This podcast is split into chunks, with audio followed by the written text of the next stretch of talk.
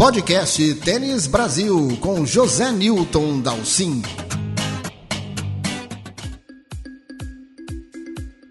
Novak Djokovic será o cabeça 1 do Australian Open em busca de seu décimo título em Melbourne e do 21º troféu de Grand Slam. Bom, isso até agora, tarde de terça-feira, aqui no Brasil. Porque a confusão pode continuar lá em Melbourne. Vocês sabem, Djokovic venceu a audiência que foi realizada segunda-feira, o juiz lhe deu ganho de causa, permitiu sua entrada, devolveu o passaporte e Nole já está treinando em Melbourne na Rod Laver Arena. Mas a decisão final está na mão do ministro da Imigração. E a cada dia que passa surge uma nova informação e, principalmente, uma nova acusação em cima de Djokovic o governo australiano estaria investigando uma informação falsa que ele teria preenchido no seu visto de entrada. Eu, na verdade, acredito que não seja uma informação falsa, mas um engano que ele teria cometido no seu pedido de visto de entrada, em que ele afirma não ter viajado nas últimas semanas, enquanto está provado, todo mundo sabe, que ele viajou da Sérvia para a Espanha e depois da Espanha para a Austrália. Então haveria aí já um problema. Eu acho um problema menor, que não seria tão uh, válido assim para o ministro lhe dar uma deportação que lhe custaria três anos de ausência na Austrália sem poder entrar no país. Né? Seria realmente uma coisa muito grave. Porém, o importante jornal alemão Der Spiegel, quer dizer, não é qualquer jornal, é um jornal de peso, divulgou nesta terça-feira que está em andamento uma investigação que comprovaria que Djokovic teve o teste positivo de Covid falsificado, com ajuda ainda por cima das autoridades sérvias. Especialistas ouvidos pelo Der Spiegel dizem que o, o atestado estaria registrado no, no, sistema sérvio dez dias depois do que a data alegada pelos advogados de Djokovic, que seria 16 de dezembro. Portanto, ela estaria só registrada lá dia 26 de dezembro, muito depois. Então, olha, a confusão continua, elementos novos surgem todo dia e a gente ainda espera respostas. Né? No primeiro momento foi realmente importante o Djokovic ter vencido essa batalha jurídica. Acho que ficou evidente para todo mundo que o engano maior, proposital ou não, partiu da Tênis Austrália ao lhe informar que ele podia, poderia entrar no país uh, desde que ele tivesse tido Covid uh, nos últimos seis meses essa informação está errada, porque essa exceção é permitida pelo governo australiano apenas para pessoas que residem na Austrália, o que obviamente não é o caso do Djokovic. Mas a Tênis Austrália autorizou, há uma autorização também médica do governo do estado de Vitória, então, de certa forma, ainda que o Djokovic possa ter algumas explicações sérias a dar sobre toda essa confusão, a, fica claro que a, a, o primeiro entrave aí foi uma informação errada transmitida pela Tênis Austrália aos jogadores. E os jornais australianos né, deixaram isso muito claro, foram, investigaram e existe um, um, um envio de informação de e-mail da Tênis Austrália para a ATP falando exatamente isso que é possível pedir uma exceção de entrada para os não vacinados, desde que você prove que teve Covid-19 nos seis meses anteriores. Então, uh, o Djokovic tem essa, essa coisa positiva na mão, o juiz entendeu isso. Aliás, o juiz nem lhe jogou essa, esse mérito da questão, ele simplesmente se ateve à, forma com que ele foi abordado no aeroporto de Melbourne, uh, achou que as autoridades lhe disseram uma coisa e fizeram outra, não lhe deram o tempo total para ele tentar a defesa e apresentar documentos.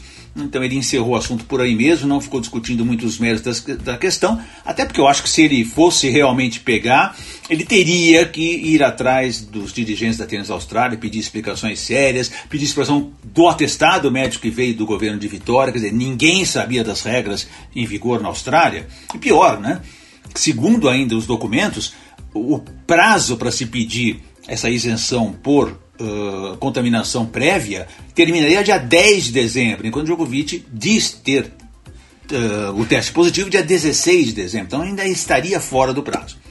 Mas enfim, resolveu-se esse primeiro entrave, Djokovic foi autorizado, entrou, treinou, e aí ficou essa expectativa de que ele realmente vá jogar o campeonato. Vários jogadores estão apoiando agora, estão felizes com a presença dele. Nadal falou, Isner falou.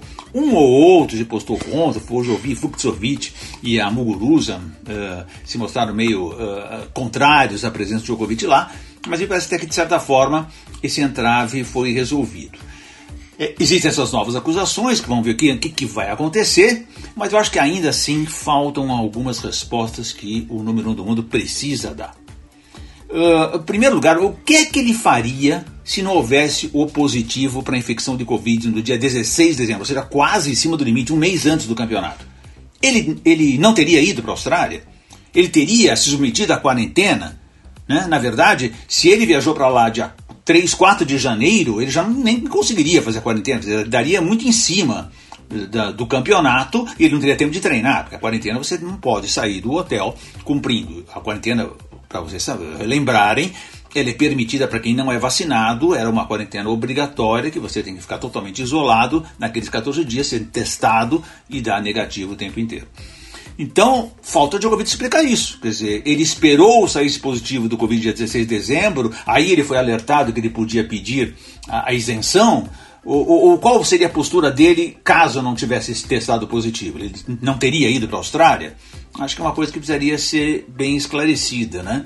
E se houve realmente infecção de 16 de dezembro, como Djokovic declara, e nesse primeiro momento não há razão alguma para a gente duvidar que ele esteja falando a verdade, se ele foi infectado dia 16 de dezembro, como é que ele me aparece em eventos públicos nos dois, três dias seguintes e no dia de Natal cristão, dia 25 de dezembro, tudo documentado na internet. Né? Então, se ele foi infectado e se ele estava uh, supostamente numa quarentena em que ele deveria resguardar-se e resguardar as pessoas uh, uh, ao seu lado, ele aparece em vários eventos públicos, um deles com vários, 20 adolescentes, é uma situação realmente complicada que ele precisa tentar esclarecer.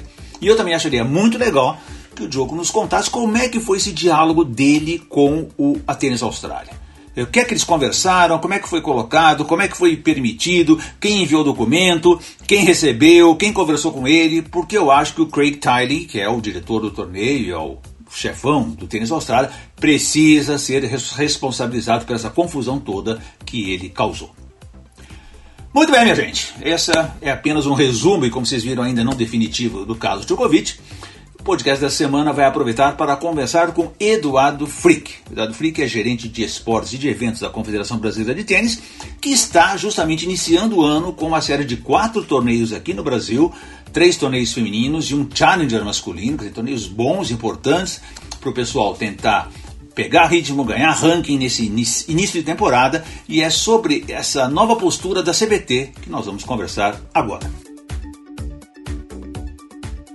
Eduardo Frick, antes de mais nada, muito obrigado pela tua presença aqui no podcast Tênis Brasil. Faz tempo que a gente não se fala, e obviamente a CBT tem feito muita coisa, muita coisa aconteceu nesses últimos anos, né, Frick, desde que você tem estado aí. Primeiro passamos por uma pandemia, crises gerais, né? O tênis conseguiu passar bem por isso até em 2021, tivemos a volta de eventos e a CBT acabou se transformando aí também numa promotora de eventos profissionais de base, que eu acho que é uma coisa extremamente importante aqui para nós. Então eu queria que você conversasse um pouquinho para a gente, primeiro já focando essa história dos eventos profissionais que você gerencia, você é gerente de esportes uh, da CBT e de eventos. Uh, qual foi a ideia de realizar esses eventos? Como é que foi conquistar o patrocinador, a Mendove, para a gente realizar essa série de eventos que nós estamos tendo por aqui? Bom, assim, primeiro de tudo, muito obrigado pelo espaço, né? Estar falando contigo aqui, sempre bom né? poder explicar um pouco também do nosso trabalho, do que, que a gente vem realizando ao longo do tempo. Né? Tu comentaste muito bem a questão da pandemia, então isso acho que é o primeiro passo, dizer que a CBT vem passando na gestão do presidente Rafael de uma forma assim muito bem conduzida pelo presidente, né? momentos difíceis para todo mundo, e a CBT vem crescendo. Eu acho que isso é, o, é um ponto principal. Mostra isso, Delcio, né, é, com novos patrocinadores, seja já o caso do BRB, que vem aí durante esse processo, ele entra, e também agora dessa nova parceria com a Dove Menker, que procura a CBT, né, que eu acho que ela procura por uma credibilidade, pelo que ela vem vendo no mercado, e vem vendo que a Confederação Brasileira de Tênis vem executando um trabalho também de desenvolvimento do tênis em todas as suas esferas. Né? Toda a equipe CBT vem fazendo esse trabalho. E como tu colocaste, nós somos procurados e, e aí o presidente nos passou essa missão para executar esse, esse número de torneios que foram executados no final do ano. Foram praticamente oito competições em dois meses. Né, competições de entrada, que são os futures, e já competições em um segundo momento, que nós chamamos ali, que é da transição para torneios maiores, que são os challengers tanto né, que é a nossa primeira relação também com a ATP, os futures sendo ITF, masculino e feminino, já com uma questão de equidade também, sempre procuramos fazer os torneios masculino e femininos também do mesmo tamanho, e até mesmo os challengers, nós fizemos um challenger feminino maior do que um ATP 80, né, que foi em Brasília, aí sim um torneio já todo CBT, é, que foi o Aberto da República é, BRB Seguros. Então, assim, isso nos deixou muito contente, foi um desafio muito grande, porque o objetivo da CBT realmente é o desenvolvimento do tênis. Né? Essa é a nossa preocupação. E tu comentaste aí, né, a CBT é uma promotora. Cara, a CBT, é, uma dos pilares é promover e desenvolver. Então está baseado nisso, tanto a parte do desenvolvimento juvenil, quanto também esses torneios de entrada para o profissional, para que os nossos atletas possam se desenvolver e possam angariar pontos e ranking para daí darem outros voos também é, fora. Né? E aí a gente pode falar um pouco mais de desenvolvimento ainda do que do, quanto é importante esses torneios no Brasil. Veja vista, haja vista agora atletas nossos aí, depois de um passado de nós, estamos aí entrando para o quinto ano dentro do, do, processo de desenvolvimento da CBT, começando a jogar grandes slams, né, que é o caso de Carol, no feminino principalmente, né, como era uma grande preocupação nossa, o caso da Laura, a Bia retornando, a Luísa que esteve também. Então acho que a gente vem com um processo, e assim como o masculino também, uma renovação de todo esse processo. Eu achei bem legal nessa retomada do, dos torneios, com, principalmente com a CBT assumindo um pouco dessa parte dos torneios de base, é que justamente em função da pandemia né, de, de 2020 e refletindo em 2021, muitos brasileiros tiveram dificuldade para voltar para o circuito, né? viajar para fora já era difícil viajar por questões financeiras, aí mesmo também o problema sanitário de viagem, de deslocamento de países, de, de entrada, aí estamos aí vivendo o caso de Djokovic, quer dizer, houve muita dificuldade disso. Então nós vimos o ranking masculino e feminino diminuírem a quantidade de brasileiros participantes, porque havia essa dificuldade. Então, acho que mais do que nunca, a realização de eventos no Brasil se torna hoje uma coisa essencial, né? ainda mais você que mexe com o alto rendimento. Com certeza, acho que para nós, assim, no primeiro ano da pandemia, foi onde nós fizemos o circuito profissional BRB. É importantíssimo de colocar que foi um torneio onde nós levamos esses torneios para a televisão. Né? Nós tínhamos uma parceria grande na época ali que foi com a Band Esportes. Nós colocamos mais de 30 jogos na televisão. Então, para as pessoas também tomarem conhecimento dos nossos atletas, para eles darem um retorno para os seus patrocinadores.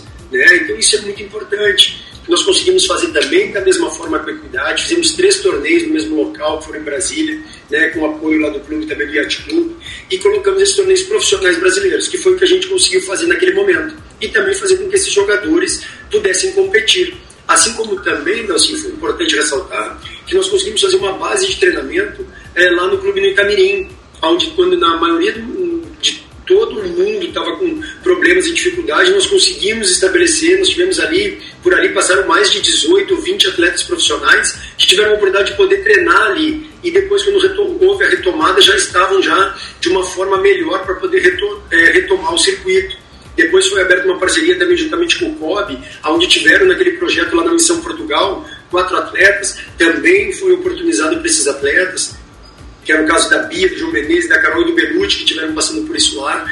Então, assim, eu acho que é legal de, de, de colocar isso, que a CBT vem sempre achando alternativas e oportunidades para que os nossos atletas, tanto no profissional quanto no juvenil, né, que foi o caso, assim, vamos retroceder também, que é importante falar, Brasil Juniors Cup e Banana Ball. Nós não deixamos de fazer, conseguimos fazer o ano passado com né, tivemos na semifinal e na final bandeira preta na cidade de Porto Alegre, mas mesmo assim conseguimos as autorizações sempre dentro das regras que eram permitidas pelos governos e pelos órgãos. Tá? Isso é uma coisa assim, deixar claro, nós nunca vamos querer passar por cima de alguma coisa, não. Se é nos dada a possibilidade, nós fazemos com o maior cautela e precaução que tem, buscando né, o apoio de todas as autoridades, como foi tanto da Prefeitura de Porto Alegre quanto do Governo do Estado. Depois, em Criciúma, também conseguimos fazer o Banana Ball, que isso possibilitou com que os nossos atletas depois jogassem os grandes lances juvenis. Assim como hoje esses torneios profissionais estão possibilitando os nossos, os nossos atletas poderem dar um outro salto aí em torneios maiores.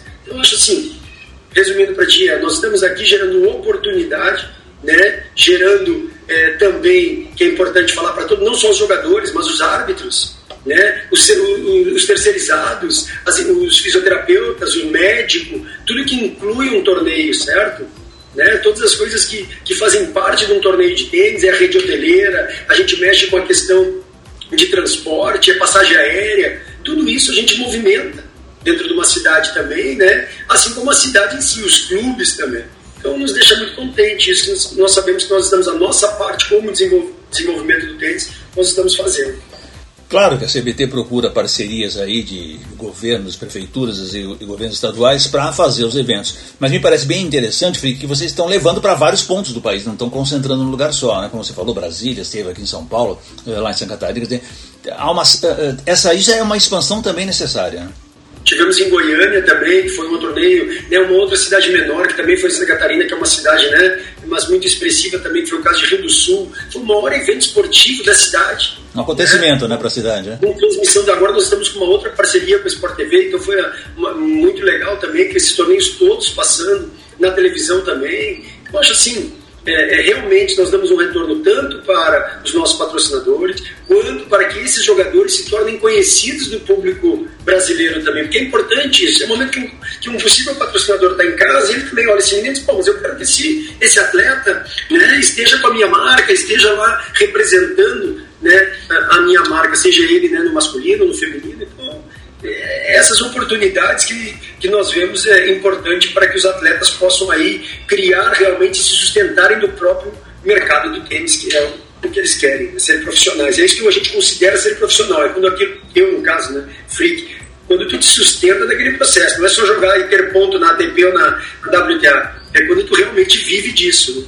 Exatamente. Felipe, deixa eu te perguntar também um pouquinho sobre como é que anda a nossa situação de juvenil, calendário juvenil tal. Não sei se você é, é a pessoa que diretamente mexe com isso, mas eu acho importante também a gente saber como é que anda o trabalho para o juvenil, a realização de eventos, como você falou, tivemos vários torneios internacionais aí, tivemos Londrina, também realizou, Bahia também conseguiu realizar novamente seu evento internacional, quer dizer, tudo aí para agitar. Mas precisamos aí da base também bem agitada, circuitos nacionais e tal. Como é que está a previsão para 2022 que vocês pretendem eh, fazer nesta nova temporada? Nós estamos começando agora com todos os circuitos, é, os, os, que nós chamamos as rotas, né, do Sol, Rota Sudeste, Rota, enfim, Centro-Oeste, todos os torneios que as federações estão apoiando agora, que são os torneios de início do ano.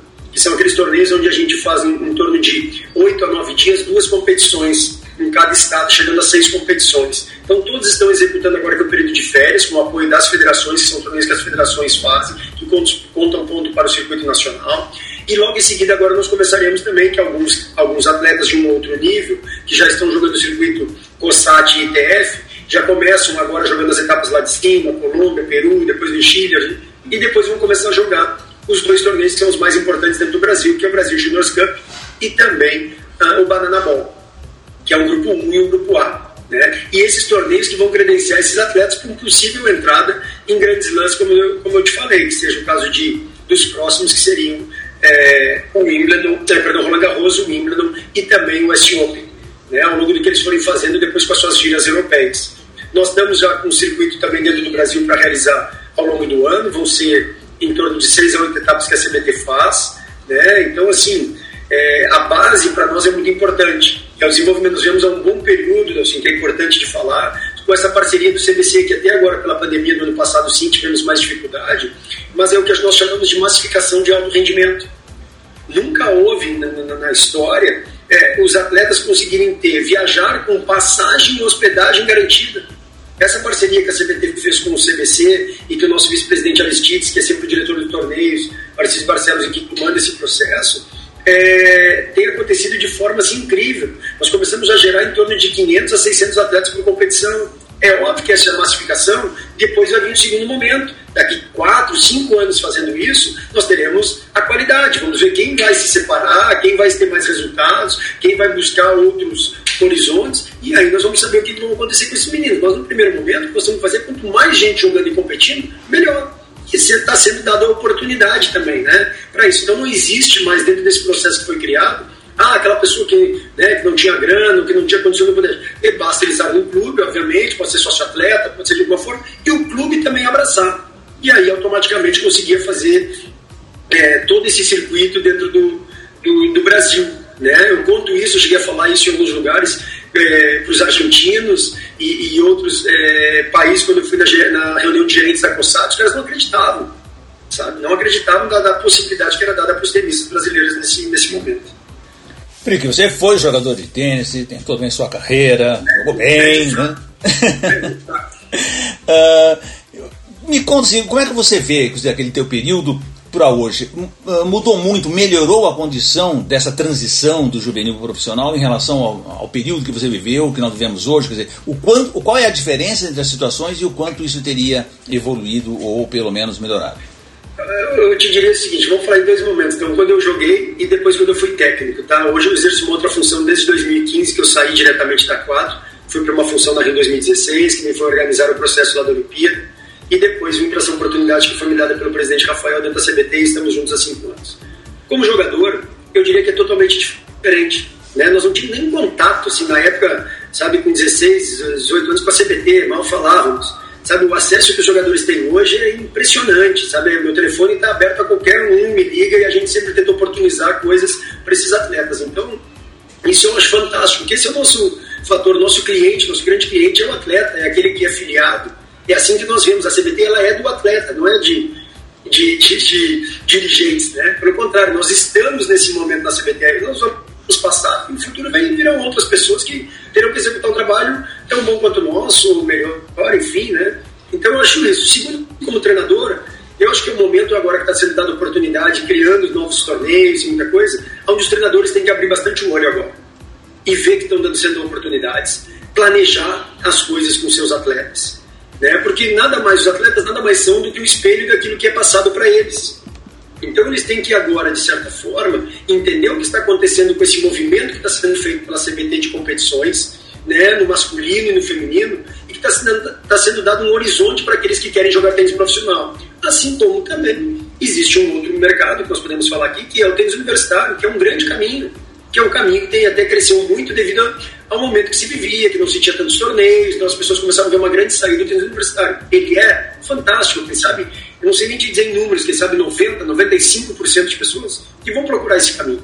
Ele é fantástico mas também tem aqueles 10% que querem jogar tênis profissional, que sonham representar o Brasil numa Copa Davis, numa Billie Jean King Cup, e esses atletas também a CBT cuida da mesma forma. Né? O nosso foco é nesses atletas que querem se tornar ídolos do esporte para que puxem outros lá na base e venham surgir também fazendo todo o desenvolvimento.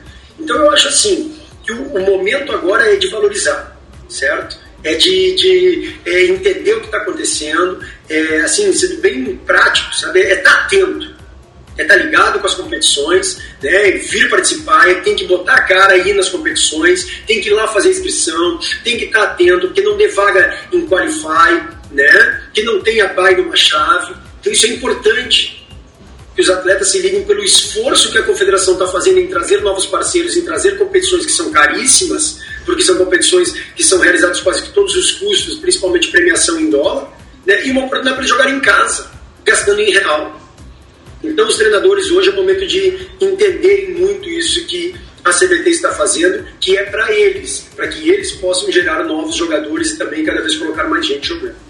Frick, para a gente encerrar, é, e até dentro desse assunto que eu acho extremamente importante, é essa comissão de atletas da confederação. Né? Houve agora, no começo de dezembro, uma nova eleição, 13 membros foram eleitos ali pelos próprios jogadores para fazer parte dessa comissão de atletas. E tem gente ali bastante importante do tênis, né? E temos do beach tênis, temos dos cadeirantes, temos ali a, a Carol Meligene está lá, o João Menezes, o Marcelo de Moliner, eh, o Orlandinho, Orlando Luz, temos aí o, o Vini do beach tênis, o Marcos Vinícius, o Márcio Pomedo do, do, beach, do, dos cadeirantes. Me diz como é que funciona essa comissão de atleta, eh, que papel ela tem perante a CBT que poder ela tem perante a CBT, como é que é esse entrosamento de vocês e os atletas?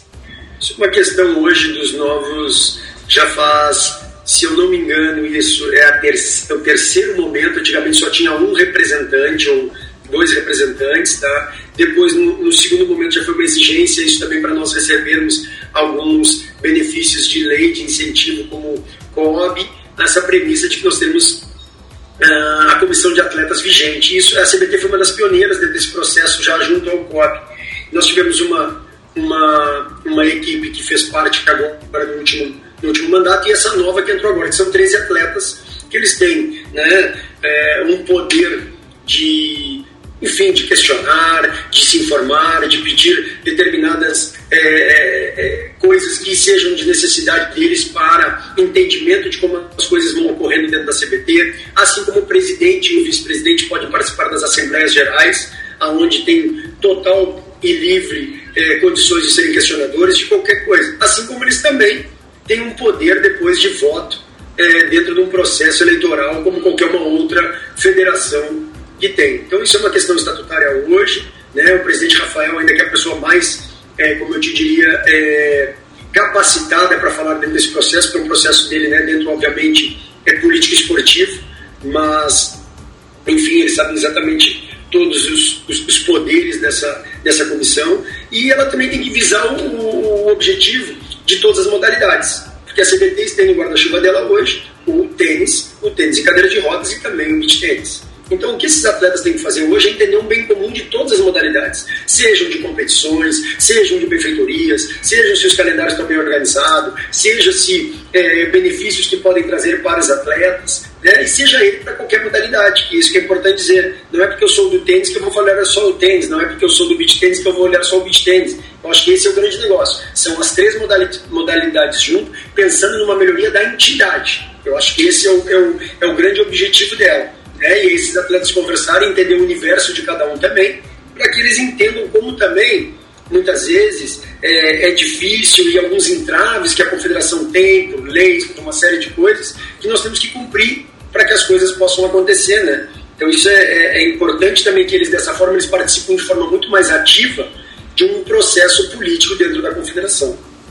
Eduardo Frick, gerente de esportes e de eventos da Confederação Brasileira de Tênis, quero agradecer demais a sua presença aqui no podcast Tênis Brasil, parabenizar o trabalho que vocês têm feito nessa nesse importante base do, do tênis, que são os campeonatos Futures e Challenge que vocês estão desenvolvendo aí, e ficamos atentos à Confederação, vamos ter um papo, temos uma Copa Davis se aproximando, temos bastante coisa para conversar aí no futuro.